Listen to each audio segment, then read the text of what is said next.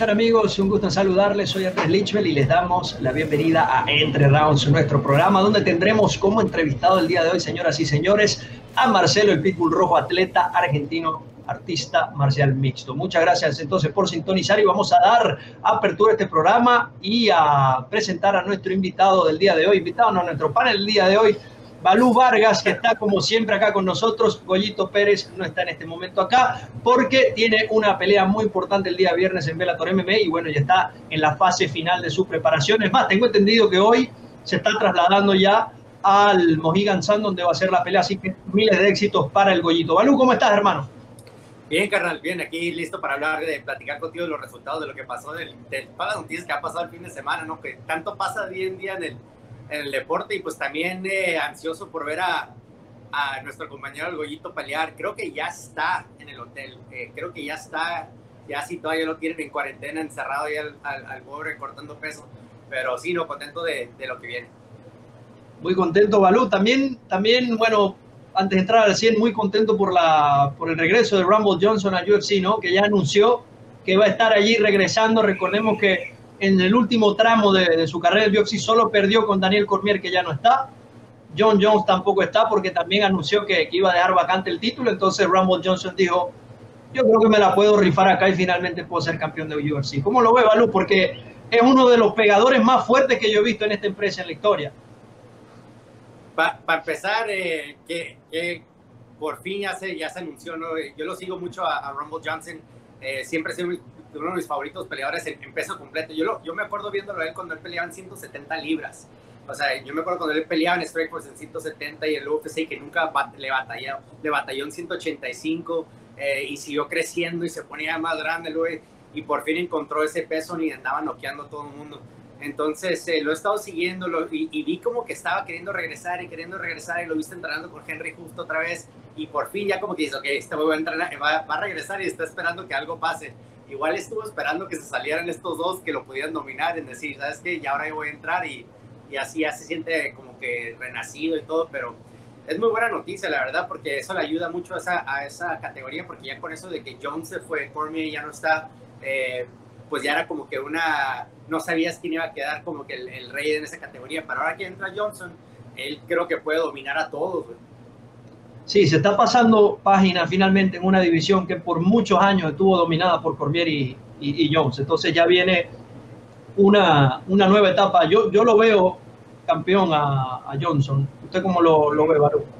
Y, y, te quiero hacer eh, una pregunta, Baru, antes de que me respondas. En cuanto a matchmaking, ¿qué deben hacer con, con Rumble? Primero, darle una pelea a alguien fuera del ranking para que entre en calor o de una vez lo van a poner como un top 5? ¿Qué, qué deberían hacer acá o qué crees que va a pasar? Eh, este, ¿cómo se llama? Dominic Reyes pelea con el, con el que noqueó a, yo no sé si es su nombre, no sé si te acuerdas de él, el que noqueó a, a, a Luke Rockhold. ¿Cómo se llama el amigo? Eh, eh, ellos van a pelear, creo que nomás se los que van a coronar a uno de ellos como campeón, ¿no? Entonces lo bueno sería darle una pelea, no sé, una como un tune-up fight a Johnson para que la gente, o sea, para que otra vez vuelva a entrar y, no nomás meterlo ahí al, al, título, que no creo que lo hagan, pero que nomás lo avienten ahí, ¿me entiendes? Entonces, una pelea, no sé, con Owen St. Prue estuviera bien en 205, o sea, por decir, no sé, Owen, Owen no sé creo, si ya todavía sigue en el UFC, pero alguien de ese tipo, ¿no? Estuviera, estuviera muy buena la pelea. Lo que sí se me hizo raro es que, que este John Jones no se pudo haber esperado días después de la pelea de Cormier y Miocic, ¿no? o sea, Le estaban picando las manos, Balú. Estaba chingue, chingue, o sea, es como Conor, cuando Conor está peleando, cuando alguien está peleando y Conor no es el centro de la atención, eh, este güey también hizo lo mismo, ¿no? Que, hey, véanme a mí, véanme a mí, aquí estoy todavía. Y creo que o sea, me dio risa porque lo veo y dije, este vato, o sea, se muere, se muere si no le pones atención 10 minutos. Ya, ya hoy volvió a, a tuitear, perdón, puso algo como eh, bueno, creo que voy a tener que tomar muchos suplementos y subir de peso. Analicé un poquito a Miocic, pero bueno, vamos a entrar a nuestro segmento al 100 para hablar precisamente de esta pelea entre Stipe Miocic y el gran Daniel Cormier el pasado sábado. Claro.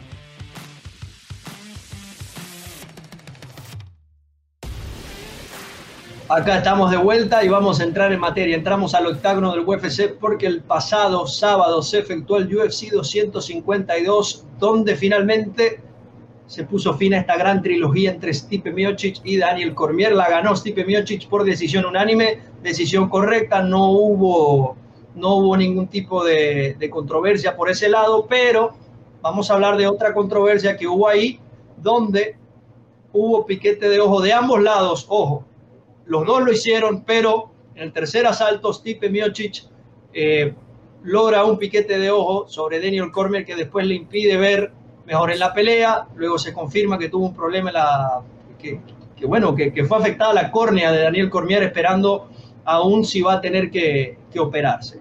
Balu, número uno, ¿cómo viste el manejo de, de esta situación donde claramente no solo el hecho de que Cormier decía el ojo, el ojo, porque eso lo puede hacer cualquier peleador, pero que se veía, ahí ven las imágenes, se veía muy mal el ojo de Daniel Cormier y yo no puedo entender que ningún médico, nadie se haya percatado de esto o se hicieron los locos para que siguiera la pelea. ¿Qué pasó ahí, Balú?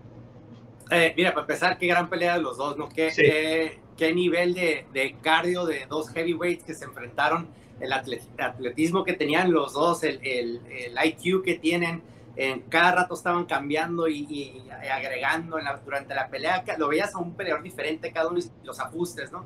Y para mí eso me impresionó muchísimo por el, por el peso de los dos, para empezar. Eh, lo del ojo de la situación del ojo, mira, son dos cosas, güey.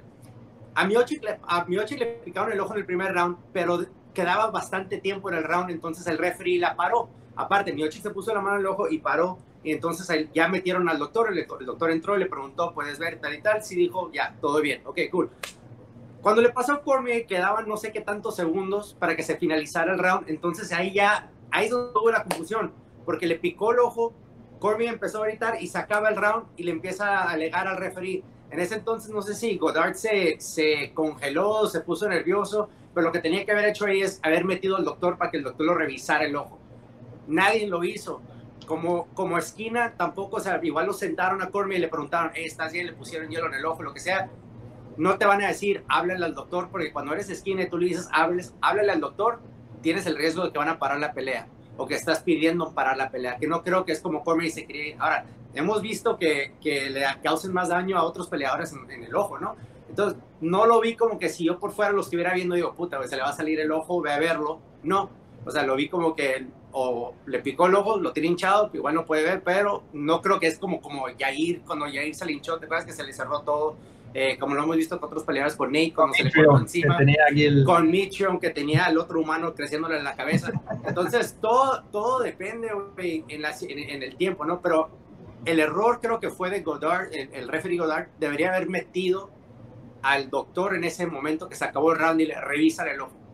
Ya después de ahí, como no lo hicieron, ya no pasó nada y Cormier ya no hubo ningún, ya no hubo ninguna queja más que cuando se finalizó la pelea pero durante los rounds nunca dijo I can't see, porque si tú dices I can't see, no puedo ver, quiere decir que ya no puedes pelear. Entonces te la hubieran, la hubieran parado.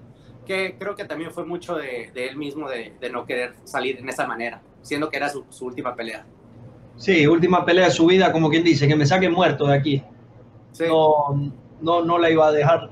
Pero él también le picó el ojo, él también le picó el ojo sí. a, a Miochi, que Al principio, sí. ¿no? Eh, lo que pasa es que obviamente, bueno, y la, la pelea anteriores también creo que fue con, con, el dedo gordo que fue así, no, no, no recuerdo bien. Pero, pero fue, fue un gran choque eh, de altísimo nivel, les, les contamos. Eh.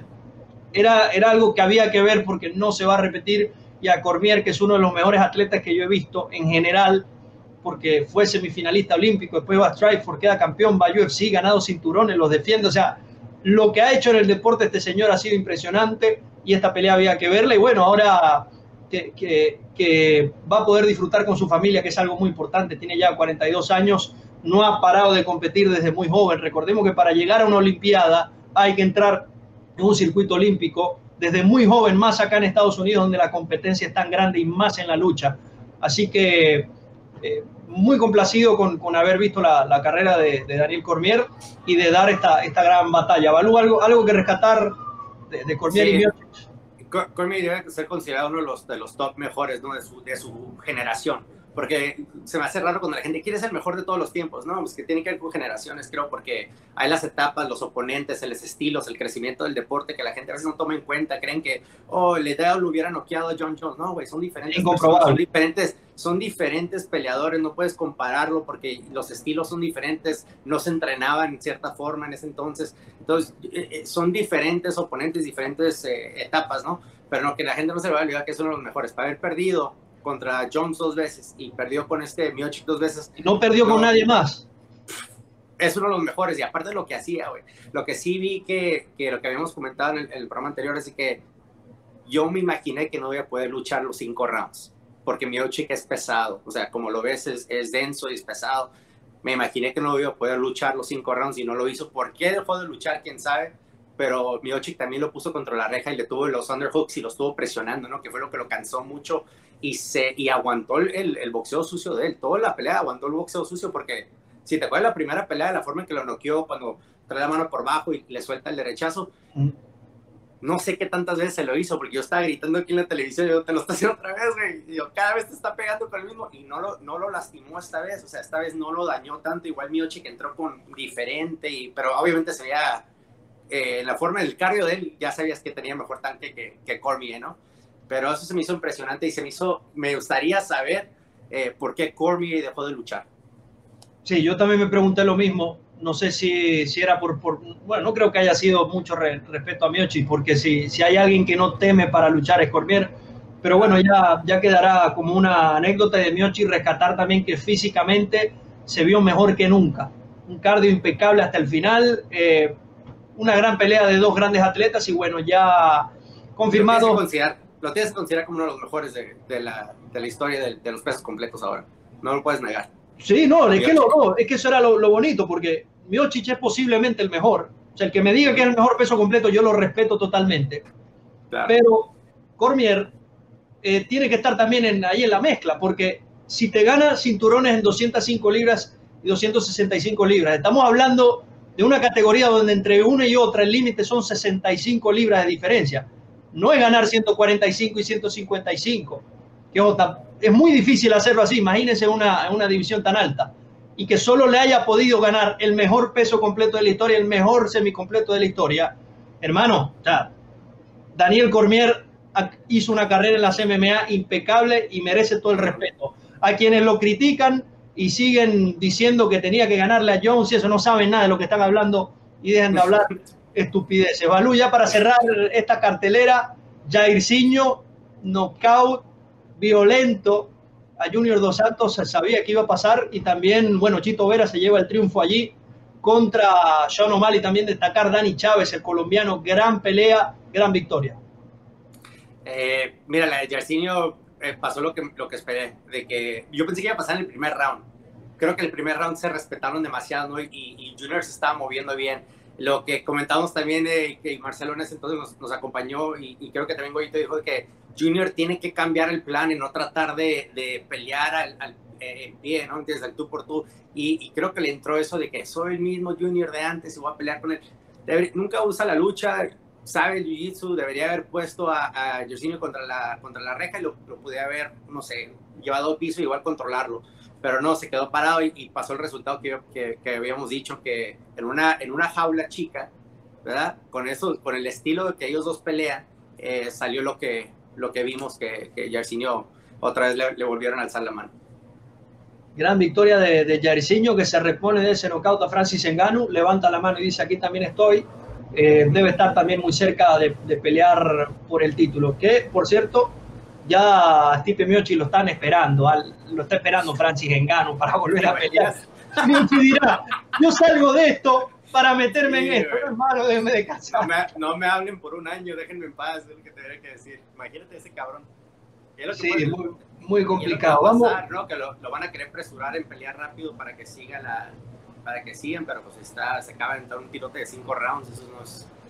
Ahora, eso es lo que dijo Dana White, que va a pelear con Engano, porque si hay un buen dinero para pelear con John Jones, yo creo que, esa sería la pelea. Vamos a ver qué, qué, pasa. Nos trasladamos entonces a la jaula circular de Bellator MMA, porque este viernes nuestro compa Eric El Goyito Pérez regresa a la acción contra Josh Hill, peleador canadiense, entrena en Team Alfamel, bueno, el día, el día viernes vamos a poder ver la pelea por YouTube, la pueden ver en vivo en, nuestra, en nuestro perfil arroba entre rounds. Vamos a estar publicando toda la información para que no se puedan perder este gran choque de Eric El Goyito Pérez. Balú, la mesa está servida, ¿cómo ves esta pelea? Eh, creo que es muy buena pelea para, para el Goyo, creo que, o sea, la, última pelea obviamente tuvo la, mala suerte de haber peleado con alguien que llegó arriba del peso por bastante eh, y lo que pasó es nomás lo, lo, agarró, ¿no? Lo agarró en esa situación, ¿no? No vio dónde vino y, lo pudo finalizar. Eh, pero el Goyo es uno de esos peleadores que se le, se le olvida, regresa y, va de nuevo otra vez. Eh, me ha tocado entrenar con el Goyo y te voy a decir algo. El, el oponente con el que va es peligroso. Todo oponente en el MMA es peligroso, pero es, es, una persona que entra, va derecho, no se mueve muy a los lados, eh, sabe, sabe agarrar las, o sea, atrapa las patadas y te lleva al piso y tiene muy, tiene muy buen nivel en el piso, ¿no? O sea, sabe, sabe cómo controlar. Lo que la gente no sabe es que, y no lo ves, es que el Goyito tiene muy buen piso también. O sea, entrena con los de Ten Planet, eh, con el Bobby Martínez y por más carrilla que nos damos de que el American Jiu-Jitsu y el Ten Planet, eh, es, es, todo de, broma, ¿no? Pero él, él es muy agresivo y, y, entrena muy bien el Jiu-Jitsu, se mueve muy bien, lucha muy bien, nomás que a él le gusta aventarse trompos, ¿no? Entonces lo que, lo que yo creo que él tiene la ventaja es de que va a poder utilizar el jab, crear ese espacio y igual eh, salir con la mano arriba. Pero para mí me gusta la pelea esa, creo que le conviene mucho al Goyo y pues vamos a ver, ¿no? Vamos a ver, pero sí creo que, que el Goyo sale con la mano arriba. Sí, lo, y lo veo muy enfocado y muy fuerte a Eric El Goyito Pérez. Eh, una pelea donde, donde creo que va a imponer su distancia el Goyo para, para poder agredir desde allí y ahí el oponente lo va a empezar a respetar un poquito y ya el Goyo va a hacer la pelea que siempre hace. Recordemos que antes de, esta derrota eh, venía una racha larguísima de victorias, incluyendo peleas de UFC, Combate Américas, muchas por finalización, y, espero un Goyo renovado y mejorado. Balú, la pelea estelar será muy importante porque te trae Ryan Bader, que es el, bicampeón de Bellator MMA, 205 libras y, peso completo, se enfrentará a Vadim Nemkov, peleador ruso. ¿Qué es lo interesante acá? Que Nemkov es alumno de Fedor Emelianenko, que cayó noqueado con este señor Ryan Bader. Eh, Nemkov, un, peleador muy completo, eh, con, antecedentes en el Sampo, ha ganado campeonatos mundiales, ha estado ahí en la cima, lo está entrenando Fedor. Y sí, lo recordamos en las artes marciales y creo que todo en la vida, cuando se meten con tu maestro, hay algo adicional allí, sumado al, hecho de la, rivalidad entre la Unión Soviética y Estados Unidos, sobre todo en los, deportes de combate. No sé, Balú, yo creo que, que, este choque es muy interesante porque si bien Ryan Bader se ve muy imponente, porque es un monstruo, creo que Vadim Nenkov sí tiene muchos argumentos como para complicarle y, ¿por qué no?, ganar la pelea, ¿no? Sí, no, tiene, mira, tiene un récord de 11 y 2, es joven, y es, y es también la experiencia contra la, la, la juventud, no, contra el hambre. Eh, Ryan Bader no lo puedes, no, no, puedes decir que no va a entrar y, ya sabes lo que va a hacer, va a luchar. Entonces el clásico, eh, la rivalidad entre, ¿cómo le llamas? ¿Cómo le dice el, East versus West, como dijeron en el Rocky. Rocky. Entonces cuando es esta de, de, luchador contra el de Sambo. Ryan Bader tiene que llegar y presionar, presionar, presionar. Creo que él va a ser el más fuerte, pero quién sabe si vaya a poder sostener eso, como lo dije con, con Cormier, no sé si voy a poder hacer eso cuatro rounds, cinco rounds. Que tres lo puede hacer, Ryan Bader lo que está acostumbrado toda su carrera a hacer, es luchar. Pero ahora ya no tiene miedo, en, antes lo veía si tenía como que eh, se esperaba en querer, eh, ¿cómo se dice?, ponerse a, a, boxear o, o, aventarlo ya, nomás luego, luego entraba y luchaba, pero desde que está en Bellator ya es otro diferente Bader. Ahora, este joven, eh, ¿cómo se llama? Vadim, Nemkov. Él, ah, él peleó con este Phil Davis. Phil Davis es, es eh, compañero de Goyo y también es muy buen luchador de alto nivel. Era Division One, yo creo, en NCAA. Estuvo en Penn State, sí, en Penn State estuvo. Y, y, él siempre ha sido muy bueno para luchar. Pero él es muy diferente al estilo de la lucha que Ryan Bader. O sea, Phil Davis es mucho más como scrambler, es rápido también. Pero Bader no, Bader es como más como que es pinche oso, te agarra y vas para el piso, güey, y te va al estilo algo Khabib, no tanto, pero él es parecido, pues de que digo, él, va a presionar y cuando te agarra te, atrapa el brazo y te está golpeando contra la reja. Y es donde creo que va a ser la diferencia. Si Brian, si Brian Bader lo puede llevar contra la reja, atraparlo y lastimarlo en los primeros rounds, ahí es donde creo que es lo que le va a beneficiar a él. Si, el, si se empiezan a quedar arriba, ahí es donde está peligroso el otro, el otro peleador que es eh, Nemkov. Peligrosísimo Vadim Nemkov. Ha ganado, a ver, cuatro mundiales de sambo. Y, un bronce viene de, derrotar a Rafael Carvalho, Phil Davis, que fue campeón de Bellator, Liam Maguire también fue campeón, Philip Lins, antes de eso peleó en Rising. Es, es, un oponente, es un oponente difícil, por eso digo, es amplio favorito Ryan Bader porque viene destruyendo a todo el mundo en esa organización, pero cuidado con este señor Vadim Nemkov. Y sumado a eso, hemos visto cómo, cómo a estos peleadores soviéticos les está yendo muy bien en las MMA, se están abriendo un lugar importante no solo en el UFC, sino en el resto de las ligas. Así que se está globalizando cada vez más este deporte. Balú, ¿quién gana?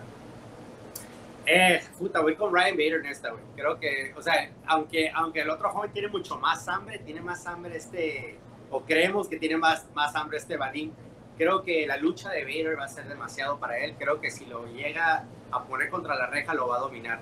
Eh, la diferencia de los oponentes que se ha enfrentado Vadim a comparación de, de Vader es que no te lucha como Vader. Entonces, eh, yo soy fan de la, de la lucha greco-americana, eh, seré, seré siempre fan y, y, voy con los luchadores la mayoría de las veces, entonces voy con Ryan. Yo me, yo me voy con Vader también y por un aspecto bastante interesante o importante para mí en este tipo de peleas, la, la experiencia. Vader tiene el doble de peleas que Nemkov, con eso no quiero decir absolutamente nada, porque un 0 y 1 puede noquear a, cualquier otro al final del día, pero lo que dice Balú, lo, los rivales contra los que se ha enfrentado Ryan Bader, hablar de John Jones, hablar de todo ese tipo de nombres, haberse preparado para ellos, una larga carrera, yo creo que, que le da a Ryan Bader una ligera ventaja sumado al hecho de que está descansado y de que viene en un buen momento, porque en Bellator nadie ha estado ni cerca, Balú, nadie ha estado ni cerca de, de ganarle una, una, pelea a Ryan Bader. Entonces creo que, que, por eso esto se va a mantener así, pero bueno, vamos a ver si el pupilo de, de, Fedor puede vengar a su maestro. Con esto cerramos nuestro segmento al 100 y quédense allí porque ya vamos con nuestra entrevista del día de hoy junto a Marcelo, el Pitbull Rojo. Esto será balón crossover de Entre y el Pitbull Show, ¿no? Ahí vamos a... el, el, Raptor, el Raptor, el, Raptor. el, Raptor, el, el Marcelito Rojo. Sí es, entonces cerramos al 100 y bueno, ya vamos con la entrevista.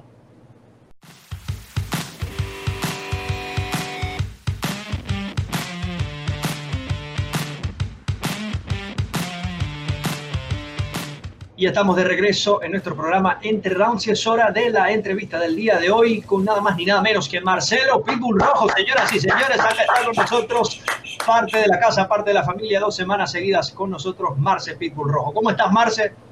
Encantado de, de que estés acá, ¿no? Bien, bien, muy bien. ¿Cómo andan ustedes, chicos? ¿Todo bien?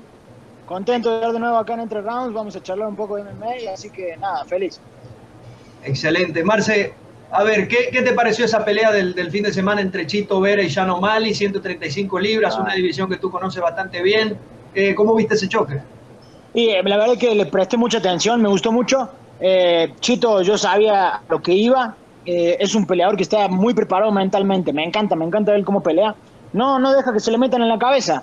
Que esa era una gran parte de, la estrategia de, de O'Malley. Siempre hace eso.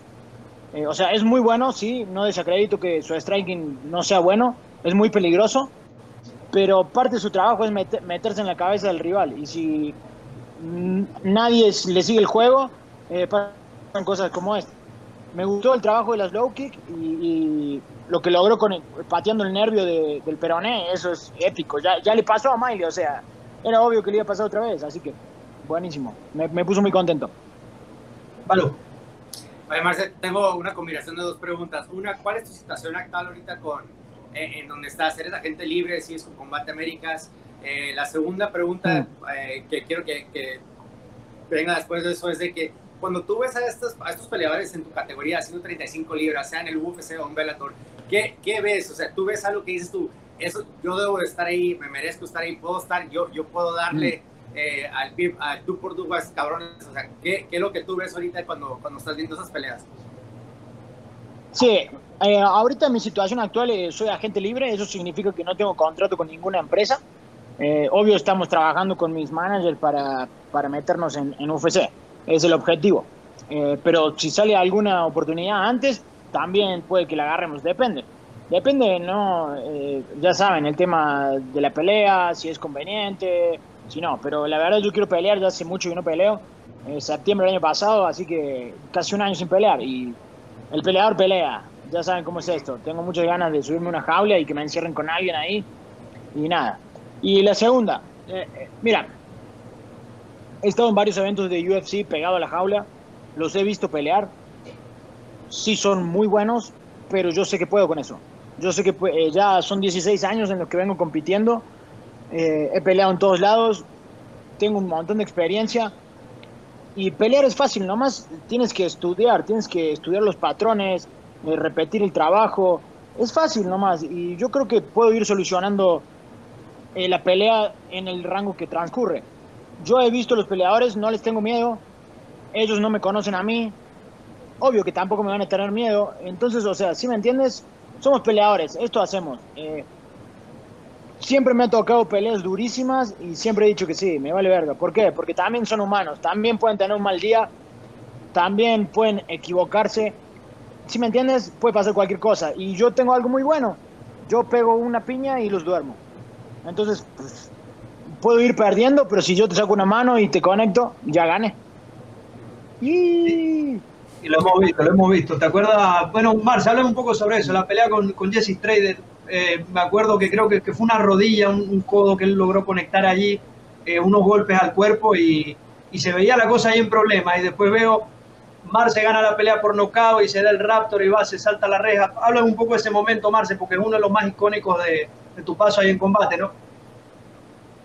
Eso, eso con Strider la verdad que era una pelea bien dura porque sabíamos que era un peleador muy, muy grandote y ya sabíamos lo que iba a hacer, el trabajo era ese, que cuando él entra al cuerpo yo tenía que clinchar y trabajar mis rodillas. Lo vi, me soltó más cantidad de golpes y lo suelta muy duro. Y me conectó en el hígado. Eh, no me queda otra que sentarme porque no, o sea, cuando te conectan el hígado parece que te va a explotar el hígado. Les juro por mi santa madre, la Viviana, no mamen cómo duele. Te, te paraliza. Cuando te pegan y quieres respirar, cuando tomas la bocanada de aire, el hígado te hace así, se te pone chiquitito y me tuve que sentar y obvio se me dejó ir encima, pero por suerte, como te digo, eh, he estado en esas situaciones miles de veces. Nomás te tienes que relajar, tienes que moverte, tienes que escuchar mucho al árbitro porque para mantenerte activo nomás haces camarón, camarón, esquivas golpes, tratas de cerrar, agarras.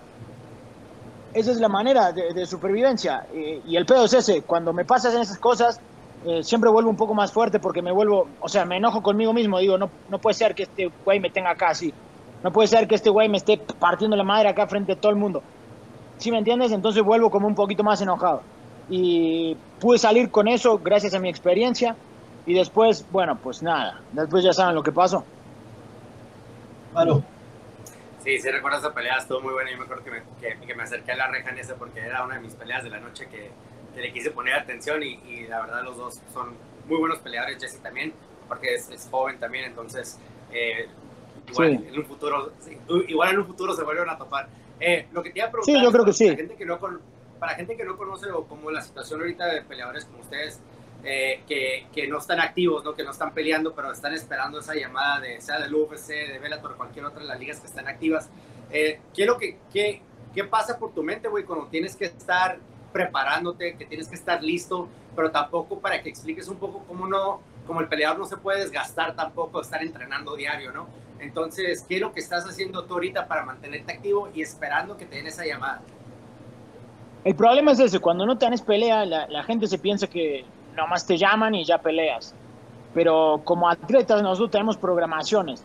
Eh, es lo que hablamos el otro día, eh, rendís mejor cuando llegas a tu pico máximo, que tiene que ser una fecha, entonces tu preparación va a ser desde este punto hasta este punto, que es tu pelea. ¿Sí me entienden? Entonces tienes que ir subiendo así, pero como no tienes pelea, no tienes fecha, ¿qué pasa? Tienes que ir haciendo picos así, subiendo, descanso, subiendo, descanso, como un año normal de pelea. Un peleador pelea tres veces al año, aproximadamente.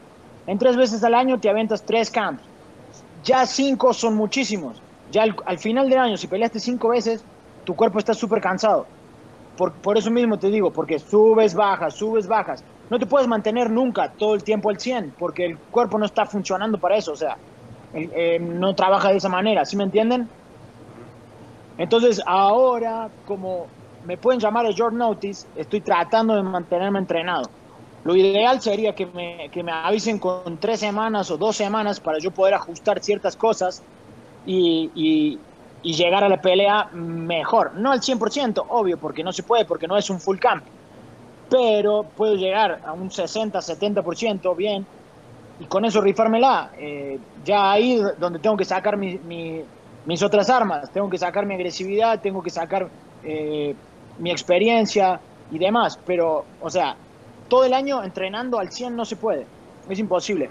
Ahora yo recién vengo de, de lucha y a la tarde tengo box y ya mañana miércoles voy a descansar.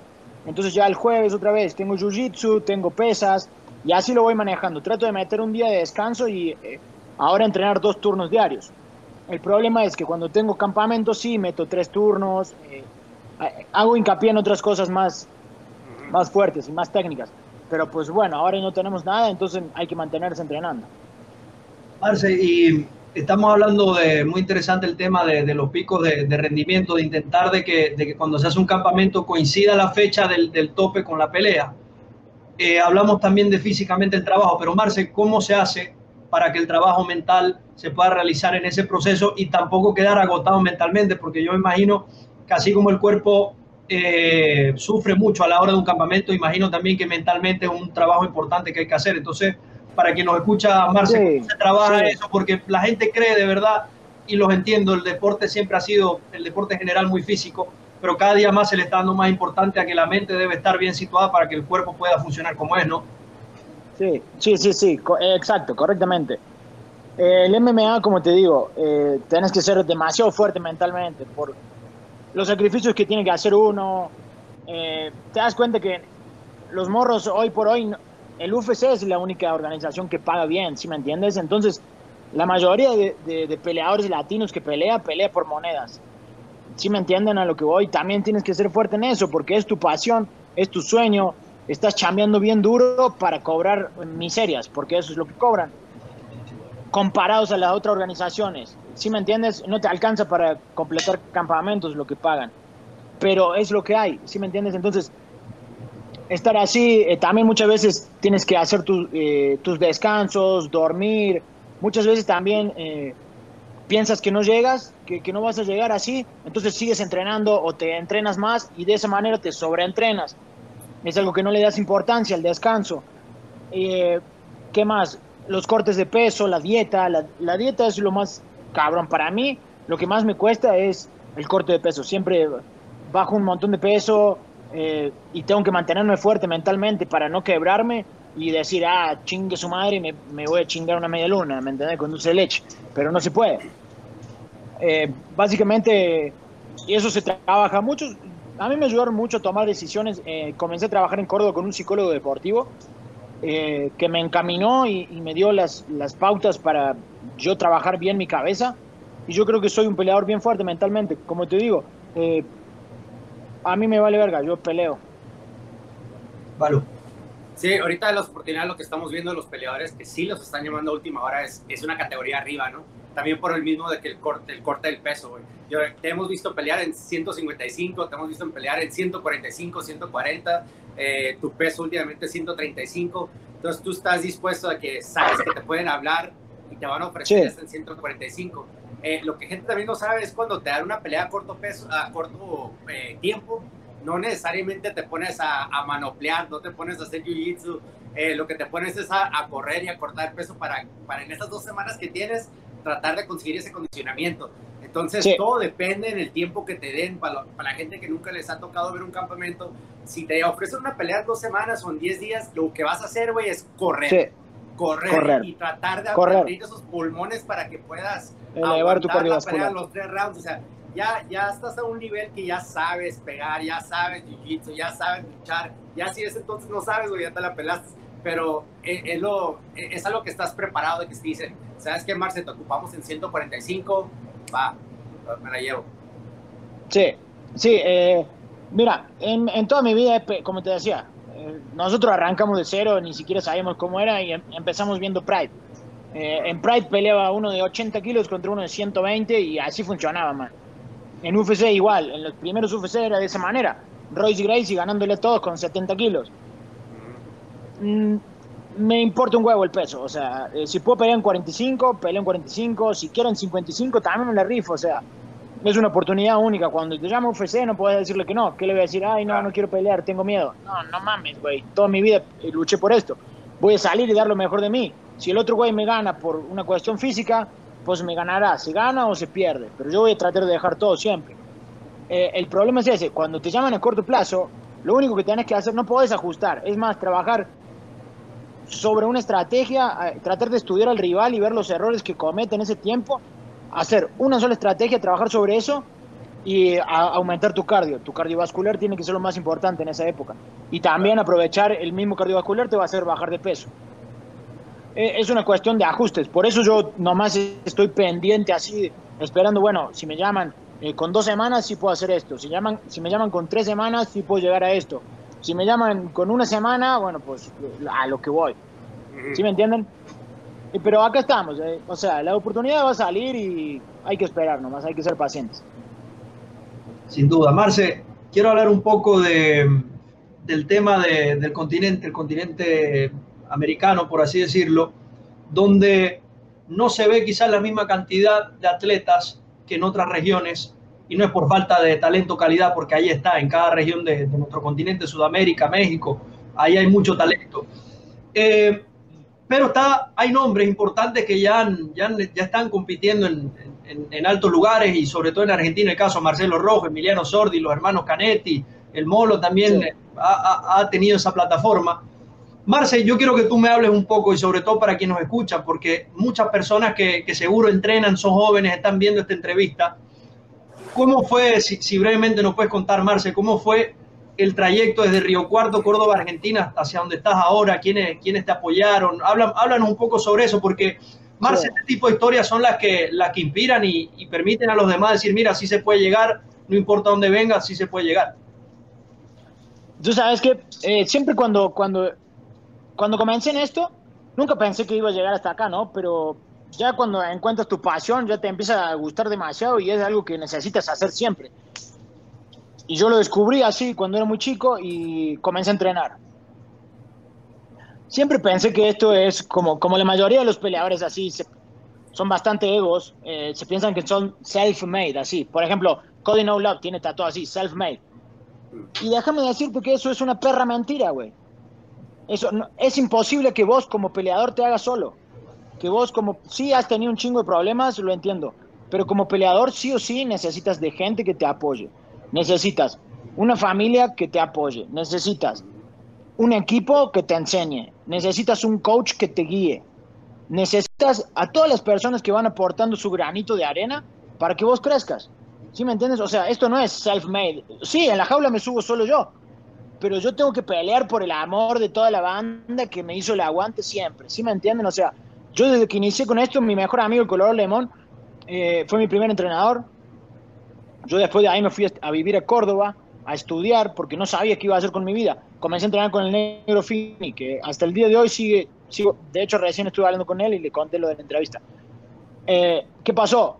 Eh, empecé a subir nivel, subió, subió, subió, subió, hasta un punto que él ya no me podía seguir enseñando más. Entonces él me dijo, mira Marce, técnicamente no vas a crecer acá más. Entonces, te voy a dar plata para que te vayas a este lado. Entonces ahí me ayudó y yo me fui a Buenos Aires y seguí entrenando ahí con Houdini. Y, eh, he, entrenado en varias academias allá de Buenos Aires, pero siempre vuelvo a Córdoba. Y ahí después llegué al TUF, por suerte, y me salió otra oportunidad así, y después mi entrenador me dijo, mira, ¿qué quieres hacer con tu carrera? Si quieres quedarte aquí, me dijo, vas a llegar hasta este punto, eh, a lo sumo te vas a abrir tu gimnasio, vas a trabajar y eso, pero tu sueño no lo vas a lograr desde acá. Me dijo, tienes que hacer los sacrificios necesarios. Y ahí me dijo, busquemos un lugar que, que te favorezca económicamente. Entonces empezamos a buscar academias y así, y llegamos a la conclusión de que Entram era uno, bueno, es uno de los mejores equipos latinoamericanos, tiene el top 3 del mundo en una división, o sea, eso ya es demasiado.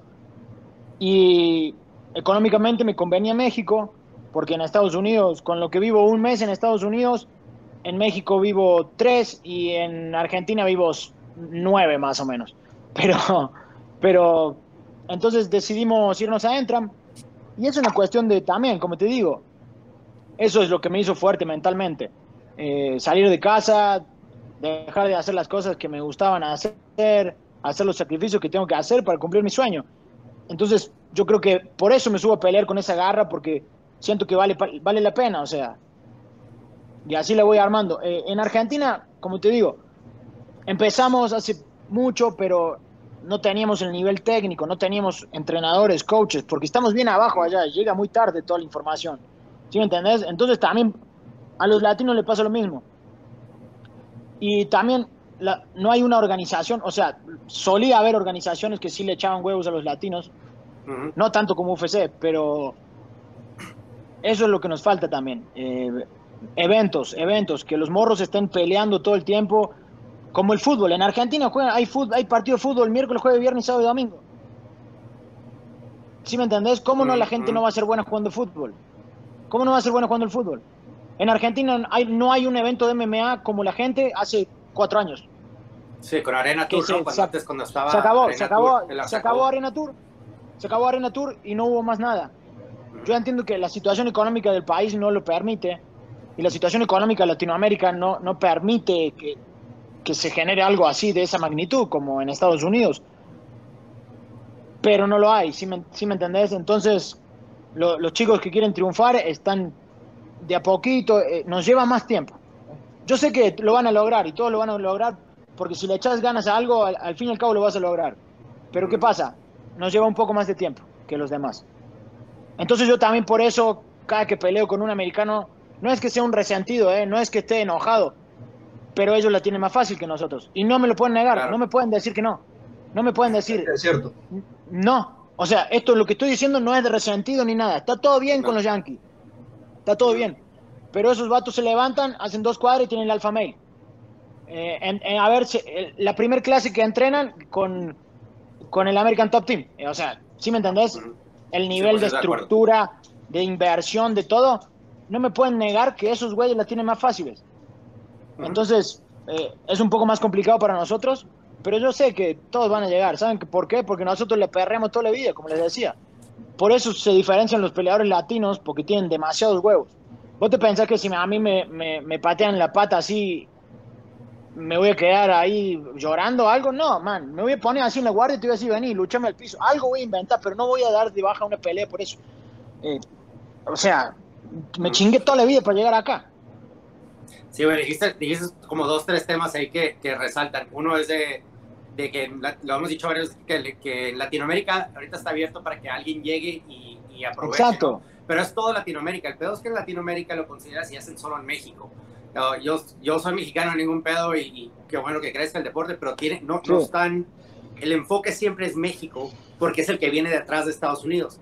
Pero cuando nos está a ver, viene, está Perú, Perú muy fuerte, Argentina muy fuerte, Colombia muy fuerte, Chile muy fuerte, Costa Rica es fuerte. Hay varios peleadores, o sea, no, no vamos a tratar de, de, quién es mejor que quién, no, no, no estoy hablando de eso. Lo que estoy hablando es que hay oportunidad, pero no hay empresa que quiera meter el tiempo, o sea, quieren entrar y lo quieren hacer, que ya salga, salga, salga, salga y quiere como el UFC luego, luego. El es tienes que entrar y sentarte siete años y crecer la puta del puto deporte para que puedan salir adelante estos güeyes. Exacto. Porque si no, no van a salir. ¿Qué es lo que no hay? No hay plataformas donde pelear.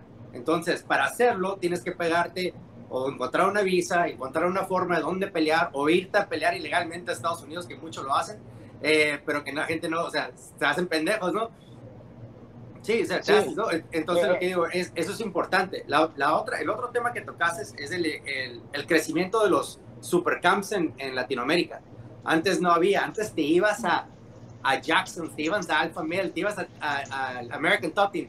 Pero lo que la gente no sabe es cuando el latinoamericano o el, o el, que no es de Estados Unidos llega a un gimnasio de esos, como me tocó ser a mí coach de un gimnasio en San Francisco con el Scrap Pack, ¿qué crees que se convierte el güey que llega bien chingón de otro país? él es el postal, güey. Te conviertes en el güey que todo el mundo te va a querer clavar para ver cómo se miden contigo, ¿no? Entonces es como que llegas y te bajan de huevos y luego ya estás en el equipo.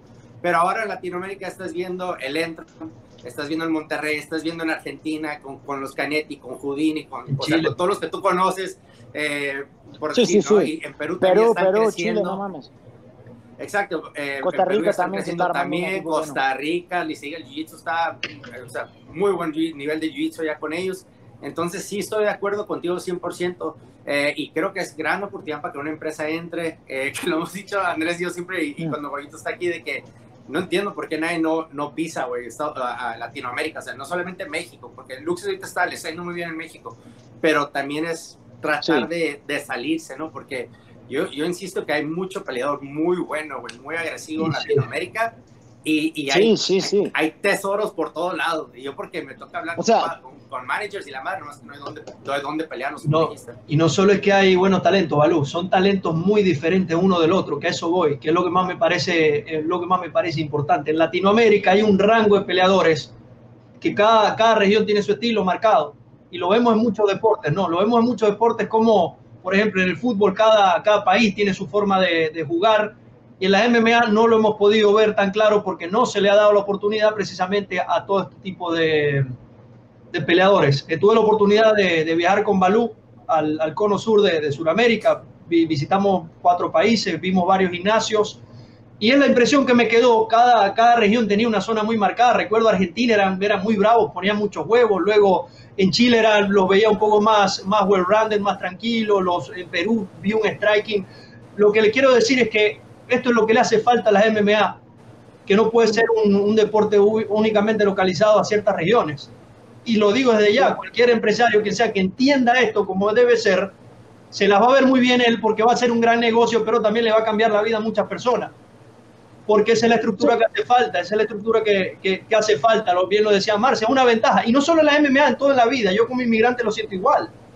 Yo llego acá sí. y, y, siento que todo el trayecto que, que he trabajado en, en, mi carrera, llego acá y de repente alguien que, que, repito, como dice Marcia, no es resentimiento, es la realidad, ver las cosas como son, arrancó de un nivel más, de, en un nivel más alto en esa carrera hasta llegar a donde queremos llegar.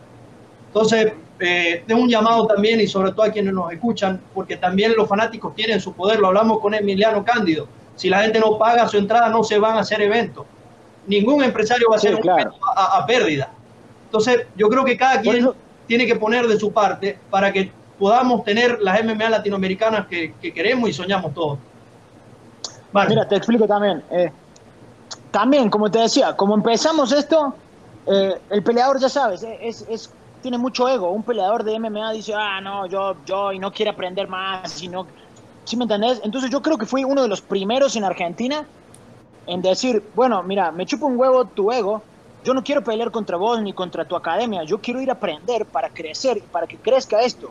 Porque si no seguís aprendiendo, no, se, no, no creces, ¿sí me entendés?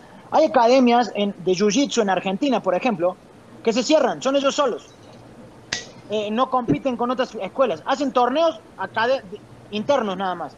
¿Sí me entendés? Eso está pésimo. ¿Cómo querés que algo crezca si vos no te podés medir contra otro de una academia rival? Eh, o sea, ¿sí me entendés? Está bien, si no querés entrenar con ellos, no vayas a aprender. Pero al menos competir para saber dónde está tu nivel, y para ayudar a que crezca el deporte, no que sea un puto negocio nomás y que saques plata. Eh, a mí eso me cagó y yo debo haber sido, mira, te juro, eh, uno de los primeros que empecé así, a hacer amigos y empecé a ir, eh, voy a entrenar con vos, pum, va, voy a entrenar. Igual acá en México, yo llego en México acá, eh, los que tengo, tengo amigos en todas las academias, voy, vengo, entreno, pum, te enseño, te enseño lo que sé, me chupo un huevo si vos después lo usás, eh, o, para pelear contra, no sé, ¿sí me entendés?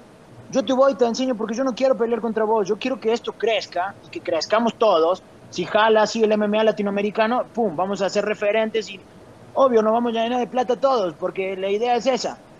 Pero la idea es crecer. Y, por ejemplo, cuando comencé acá en, en Combate Américas, me ponían a pelear contra puro mexicano. Está bien, me parece perfecto. Pa, pa, uno, dos, tres. Y ya llegó un punto que los mexicanos me empezaron a odiar. Ya dije, man, por favor, no me pueden poner a pelear contra alguno de otro lado, contra un americano o algo, pero para jalar más raza yo, para que digan, mira, este güey es chido. Y así como, así de esa manera me hice un montón de amigos también. Y hoy por hoy voy a entrenar en una academia, voy a entrenar a la otra, enseño lo que sé, pero para que creas que esa es la idea, esa es la finalidad. Salud. No, no, es interesante los, los temas de, de, del deporte en, en, Latinoamérica, ¿no? Oye, eh, Marcelo, pensando adelante, ¿no? De, después de que ya llegas a una edad que digas, ya no quiero, ya, ya, ya se acabó, ya hice lo que tuve que hacer en el deporte, eh, tú personal has dicho, quiero regresar a Argentina y crecer el deporte yo mismo, o sea, ¿qué es lo que estamos sí. viendo? Porque ya todo sí, sí, se está entrenando en otros lugares, ya regresa a casa, ¿no? Eh, que es donde, porque eso que el deporte está creciendo también, porque la gente que entrenó fuera, estuvo en, en, las, en los supercamps, ahora regresa y ya están enseñando lo que, lo que, lo que aprendieron. ¿Tú tienes algún plan en el futuro de querer hacer un gimnasio? Y, y eh, o sea, mi idea es esa, o sea, en un futuro volver a Argentina, pero, eh, o sea, como está la situación económica ahora en Argentina y con todo este tema, no se puede hacer nada, absolutamente nada. Eh, de hecho, eh, lo que está pasando es un paso hacia atrás. Para las MMA argentinas, es un paso hacia atrás. es toda Latinoamérica, ¿eh? toda Latinoamérica perdió un año y medio. Y eso, sí, sí, sí, sí, Cuando, cuando, todo recién pegó era que Latinoamérica... Pero no solo, no, no, no solo el COVID, ¿sí me entiendes? O sea, Entiendo lo que pasó con la, situación de la pandemia, está bien, pero en Argentina ya se están pasando de verga. Eh, económicamente el país no avanza.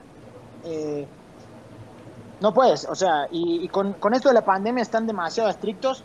Las academias de Jiu-Jitsu no pueden, ah, o sea, tienen que entrenar clandestinos porque no te dejan entrenar. Si te ven, te cierran la academia. Eh, cualquier gimnasio está cerrado. Aquí también, güey. Y encima, eh, económica, económicamente, económicamente también, el, o sea, el país está para atrás. No te dejan ganar, cada vez tienes que pagar más impuestos, que la gente no sabe dónde sacar la plata. Y, o sea, por ahora quiero irme a Argentina, pero solamente a visitar a mi familia y volver y seguir mi chamba acá. Porque Argentina económicamente es un país que no está prosperando porque todos los presidentes son unos hijos de puta, miren, hijos de puta, no saben ni gobernar un puto país. Pero bueno, eh, así estamos. Ese, ese, mensaje puede ir para varios presidentes de, Para todos, para los anteriores. Al mío, todo, lo que Miren, para, para, el de México, para el de Colombia, para el de Venezuela, todos valen verga. perdón, eh, perdón las malas palabras, perdón.